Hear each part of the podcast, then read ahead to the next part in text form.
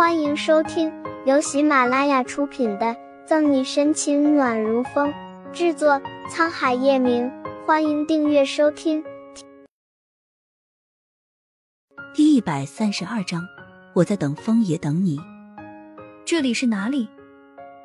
沈西打开门下车，看着这稀疏几户人家的地方。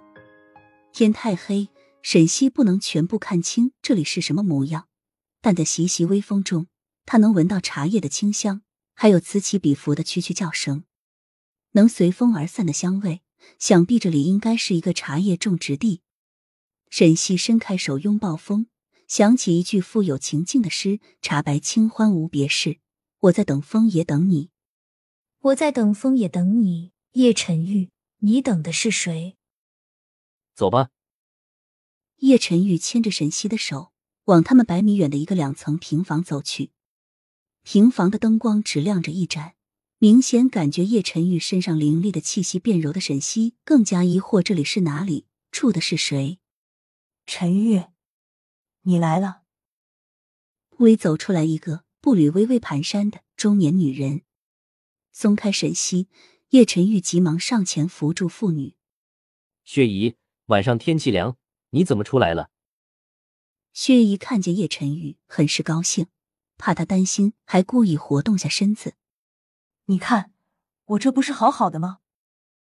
目光不经意一扫，薛姨便发现款款站在不远处的沈西，讶异道：“陈玉，这位是你带来的朋友吗？”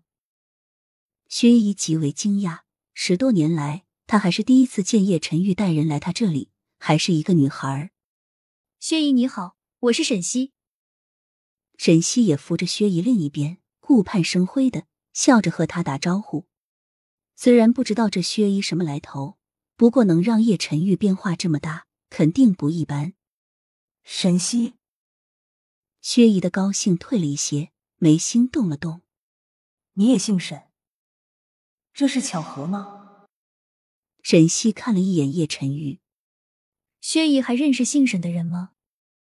没事，就是想到我之前有位故人也姓沈。薛姨摇摇头：“咱们进去吧，外面风大。”看出薛姨不想多说，沈西也没有多问。薛姨，你还留着饭菜啊？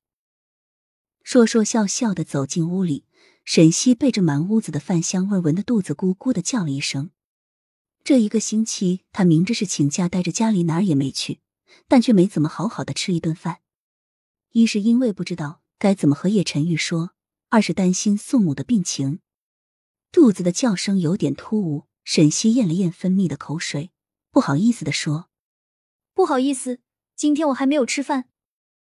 早上起来刚洗漱好，叶晨玉就回来和他闹了会儿，剩下的时间就基本在路上。”哈哈哈，没事没事，既然饿了，那我们就吃饭吧。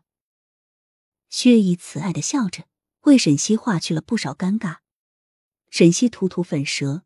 跟在叶晨玉后面坐下，不知道沈西要来，薛姨重新去厨房拿出一双碗筷。薛姨的腿是受伤了吗？有了灯光，沈西才看清楚，薛姨走路不对称，是因为她有只腿是跛的。叶晨玉给沈西碗里夹菜的动作一顿，不是饿了吗？吃饭吧。没有得到答案，沈西撇撇嘴。开始大快朵颐，拿碗筷的薛姨也回来坐下，不断的给他夹着菜。饭桌上其乐融融，是这个星期沈西吃的最饱、最开心的一次。吃好饭后，沈西把碗洗好、收拾完后，出来就不见叶晨玉。薛姨，叶晨玉去哪了？辛苦你了，小西，快过来坐。缝衣服的薛姨慈祥的抬起头，让出一个位置，和蔼一笑。让孩子帮我去楼上拿东西了。坐在薛姨旁边，沈西帮他把掉出来的针放好。薛姨知道叶晨玉今天会过来吗？若非早知道，怎么会提前做好一桌子饭菜？是啊，陈玉很忙，一年到头也只有他生日的这天会抽空过来。薛姨叹气一声，然后又复杂的看着沈西。只是这次我没想到他会带着你来。薛姨的话让沈西心跳快了一拍，脸色绯红。薛姨放下手里的货，严肃凝重的说：“陈玉是个很好的孩子，这些年他肩上的担子太重了。”本集结束了，不要走开，精彩马上回来。